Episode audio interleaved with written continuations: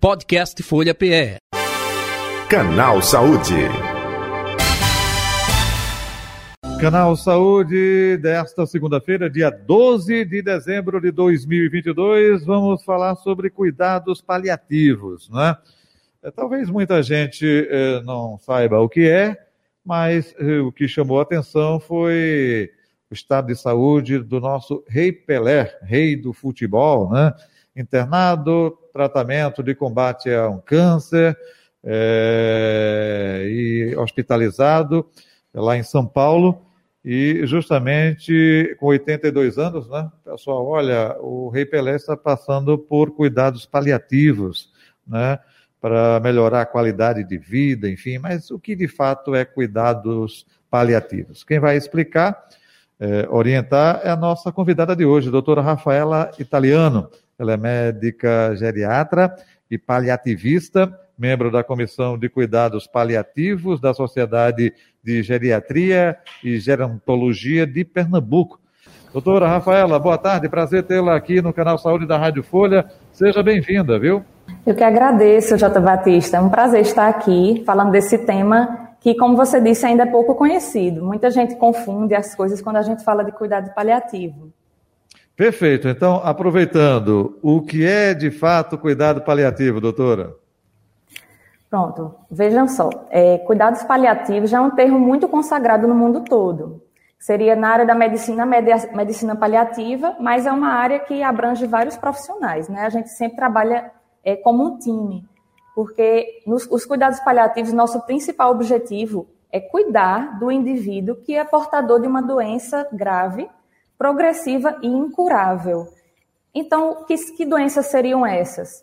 As mais é, consagradas, digamos, que a gente vê mais na mídia, seriam o câncer, quando ele já está numa fase de metástase, uma, é, que seria essa doença incurável e progressiva. Mas é, não basta só ser incurável, se a doença já é ameaçadora à vida e se ela já provoca um sofrimento naquele indivíduo e na sua família, essa pessoa já passa a ser tratada também de forma paliativa, em conjunto com os seus tratamentos é, modificadores de doença. Então, para dar um exemplo, né, a gente preza muito pela qualidade de vida do paciente e da sua família, cuidando dele não só da forma física, tratando dor, é, náusea, vômitos, falta de ar, como também da parte psicológica, da parte espiritual, da parte social. Né? Muitas pessoas elas vão precisar de todo um apoio da, de um serviço social para poder continuar é, seguindo em frente enquanto se cuida e cuida dessa doença. Então a gente diz assim que o cuidado paliativo ele começa ao diagnóstico. Então diagnosticou uma doença grave, além dessa pessoa passar por todos, todo um tratamento que pode ser cirúrgico, pode ser quimioterapia, radioterapia, a depender de qual doença ela tenha, não somente câncer, mas existem doenças cardíacas graves, doenças pulmonares, é a própria doença demencial, porque ela é progressiva e ela é incurável, as demências, a mais uhum. conhecida de Alzheimer, então, certo. são pessoas que vão ter várias necessidades, não só físicas, como também sociais, espirituais e psicológicas. Uhum. Então, quando a gente trabalha em cuidado paliativo, a gente trabalha em equipe. É, o médico que vai cuidar, digamos, daquela doença especificamente, seja prescrevendo uma quimioterapia, no caso do câncer, seja é, fazendo tratamentos para uma cardiopatia, ele uhum. vai trabalhar também pensando de forma paliativa de como eu posso ajudar esse paciente, essa família a se sentir melhor, mesmo sendo portador de uma doença grave. Então, a gente tra trabalha em equipe, pensando, é, caminhando em conjunto com os tratamentos usuais, mas também pensando na qualidade de vida daquela pessoa. Uhum. À medida que a doença avança, né, a gente vai focando mais ainda no conforto daquela pessoa, Entendi. porque alguns tratamentos passam a ser inviáveis ou de repente já se esgotaram as possibilidades de alguns tratamentos, mas a parte paliativa continua até o fim e ela se intensifica. Doutora Rafaela, me permita até interrompê-la é, na sua explanação. É, é, Para muita gente é como se fosse um doente terminal. na sua fala, a senhora disse: olha, quando existe o diagnóstico da doença, deve ser acompanhado desde o início. Eu gostaria que a senhora até explicasse é quando, é, de fato, não tem mais o que fazer e traz uma qualidade de vida para o paciente ou não necessariamente? Porque tem muita dúvida é, com relação é, é, ao nosso ouvinte, ao nosso espectador, com relação a isso, Sim. acredito eu. Sim. É, vou dar um exemplo do meu dia a dia, né? Eu sou geriatra não, e eu também tenho essa área de atuação em cuidados paliativos, né? Hoje em dia, de 2012 para cá, existe uma prova que a Associação Nacional de Cuidados Paliativos ela faz, e existem pós-graduações, existe toda uma formação nessa área que futuramente será vista como uma especialidade. No mundo já é uma especialidade, mas no Brasil ela começou como área de atuação, ou seja, minha especialidade é geriatra, mas com área de atuação também em cuidados paliativos. Então, quando, é, digamos que alguma equipe me pediu um parecer meu para eu ver essa, essa pessoa, não necessariamente eu chego para dar o parecer de um, um paciente que esteja falecendo naquele momento ou próximo. Então, um exemplo assim até que me marcou foi uma paciente com câncer de mama. Ela já tinha doença metastática, ou seja, já era incurável, mas ela tinha muitos anos de vida pela frente, porque ela ainda ia passar por vários tratamentos, né, várias linhas de quimioterapia, de radioterapia. Mas ela estava em um sofrimento psicológico muito intenso, estava com a depressão não tratada, com ansiedade ela sentia muitas dores, não só do próprio câncer, mas muitas dores decorrentes do próprio tratamento. Então, existem algum, alguns quimioterápicos que eles danificam os nervos da pessoa e causam dores neuropáticas, como a gente chama. A pessoa passa a sentir queimação nas mãos, furadas, pontadas. E aí a equipe de cuidados paliativos vai lá para ver, não para suspender nenhum tratamento, não é isso que a gente faz ela continua recebendo todos os tratamentos para viver mais tempo, viver melhor. Mas ela estava num sofrimento e a gente faz isso, a gente trata o sofrimento daquela pessoa. Que ela precisava de um controle melhor de dor, então a gente trocou os medicamentos, é, começou um acompanhamento psicológico. Ela não tinha ainda nenhum benefício do ponto de vista social por, é, em termos de aposentadoria ou de, ou de, algum tipo de benefício que ela tinha direitos, então a assistente social entrou nesse caso também. Ela também precisou, por exemplo, de iniciantes depressivos, do acompanhamento de, de psicoterapia. Então, essa pessoa que, é, digamos, a doença continuava lá, continuou com os tratamentos, a gente não foi lá para tirar nenhum tratamento, mas a qualidade de vida dela aumentou muito. Outra coisa, ela estava sem andar, e aí foi feito todo um trabalho de reabilitação e ela voltou a andar. Então, assim, nos cuidados paliativos, a gente não está ali para desistir da pessoa, a gente está ali para tratar o sofrimento daquela pessoa. Agora, existem também casos que me chamam, que no caso eu vou, é, de fato, aquele indivíduo já está na fase final de vida dele. Entendi. E aí eu vou com o mesmo pensamento de aliviar o sofrimento. Só que a gente aprende a reconhecer em que fase da, da vida e da doença aquela pessoa se encontra. Ela está no começo da doença, então a função dos cuidados paliativos vai ser tratar dor, aliviar a falta de ar, aliviar uhum. sintomas psicológicos, questões sociais. Se ela já está numa fase final de doença, que foi quando surgiu na mídia essa questão do Pelé, uhum. que ele, ele está em fase final de vida, né? Ele já está com um nível de metástase que a equipe médica lá disse que continua tratando ele tanto que ele, ele melhorou, né? A gente viu até postagens dele nos últimos dias. Isso. E só que uma das funções do cuidado paliativo é isso. Mesmo ele na fase final de vida, ele vai continuar recebendo todos os cuidados para que ele se sinta melhor. E quando a gente começa a cuidar do paciente, não é esperando que ele já vai morrer naqueles dias, é cuidando dele. E muitas vezes eles são tão bem cuidados que eles melhoram mesmo sem indicar medidas muito invasivas. Então, o Pelé, como um grande exemplo para que todo mundo entenda, ele merece, merece cuidados paliativos desde o diagnóstico dele, quando uhum. ele descobriu a doença, porque provavelmente ele ficou abalado psicologicamente, provavelmente ele precisou de todo um apoio de uma equipe.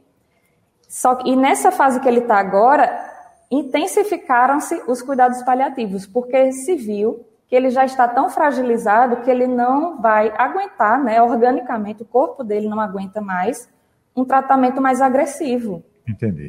Então, na fase que ele se encontra agora, ele vai se beneficiar muito mais ainda dos cuidados paliativos, para que ele não uhum. tenha dor, não tenha falta de ar, para que ele durma bem, que ele se alimente bem, até o dia que foi o dia da partida dele, que isso a gente é, pode, digamos, eu não tenho conhecimento a fundo do caso dele, do que foi divulgado na mídia, mas eu estou aqui para dizer que, mesmo sabendo que a pessoa possa ter poucas semanas ou poucos meses de vida, a gente hum. não desiste, a gente fica com ela até o fim.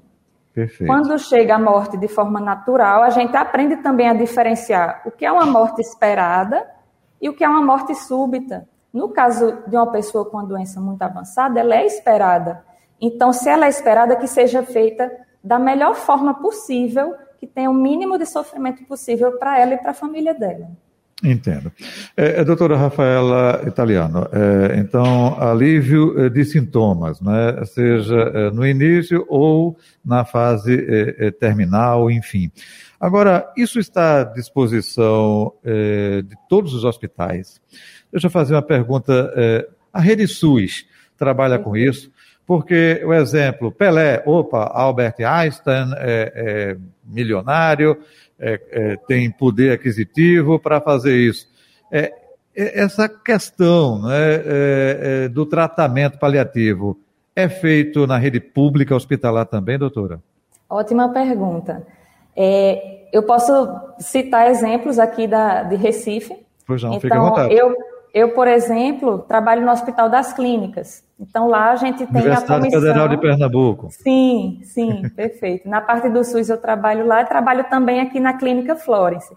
Então eu tenho duas visões. Eu tenho a visão do SUS e tenho a visão do, do particular ou dos planos de saúde, né? Que aqui na Clínica Florence tem pacientes particulares, mas tem também os pacientes é, com a cobertura pelos convênios. Então, eu sou uma, a mesma profissional, mas trabalho nas duas vertentes e trabalho da mesma forma, né? Trato todos igual. Então, lá no Hospital das Clínicas, é um exemplo do SUS, a gente começou lá como comissão de cuidados paliativos. Então, a gente faz um trabalho mais de pareceres, ou seja, cada paciente que está internado, ele tem as clínicas deles, tem lá a oncologia, né, que cuida dos pacientes com câncer, tem a cirurgia vascular, que tem os pacientes é, vasculares, tem nefrologia, clínica médica, cirurgia geral. Então, todos, é, infectologia também, a gente, até pediatria também a gente acompanha pacientes lá.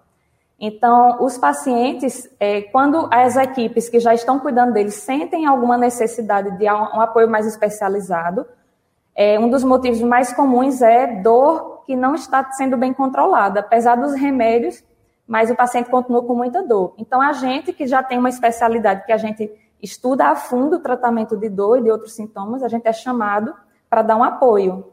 Então, lá, é, no, no Hospital das Clínicas, a gente funciona como parecer, e esse ano a gente abriu ambulatório, ou seja, a gente atende pacientes também não internados.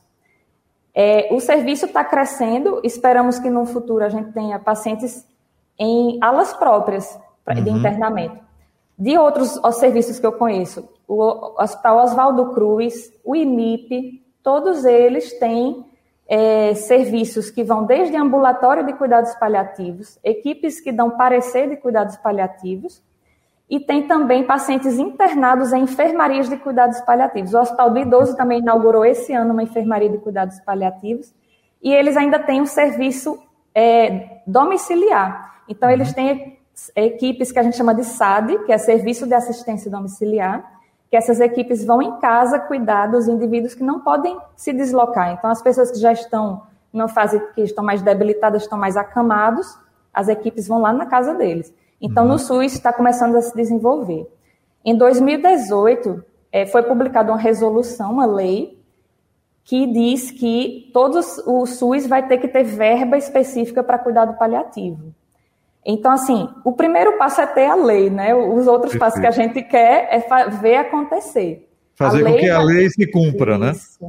A lei já existe. Então, a gente vê ainda passinhos de formiguinha. A gente vê pessoas muito bem intencionadas que querem fazer a diferença, que veem que os pacientes precisam daqueles cuidados para melhorar sua qualidade de vida, mas a gente precisa ainda de verba e de mais profissionais, mais equipes. Uhum. Principalmente no âmbito ambulatorial e domiciliar. Hospitalar a gente já tem mais serviços. Perfeito. Doutora Rafaela Italiano, outro detalhe também em relação médico-paciente, não é? É, como estamos falando de seres humanos, opa, tanto de um lado quanto do outro, uh, há falhas, né? nesse relacionamento, é, feito muita gente diz, tem médico que é mais humanista, é, outros nem tanto. É, é como essa relação dentro desse conceito aí de cuidados paliativos, hein? É, é, isso é, é, é tido num jogo aberto, médico-paciente, não, vamos esconder isso dele porque não sabe como vai ser a reação dele.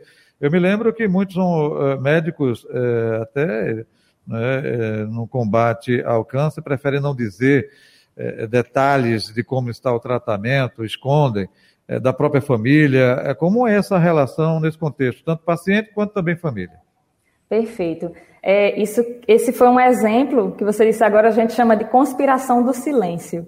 A gente diz o seguinte, que é, o paciente, ele muitas vezes ele sabe que tem uma doença grave, a família sabe, todo mundo sabe, mas um não diz ao outro. Então, eu já tive casos do paciente dizer para mim, olha, eu não quero que minha família não saiba como eu estou para eles não sofrerem.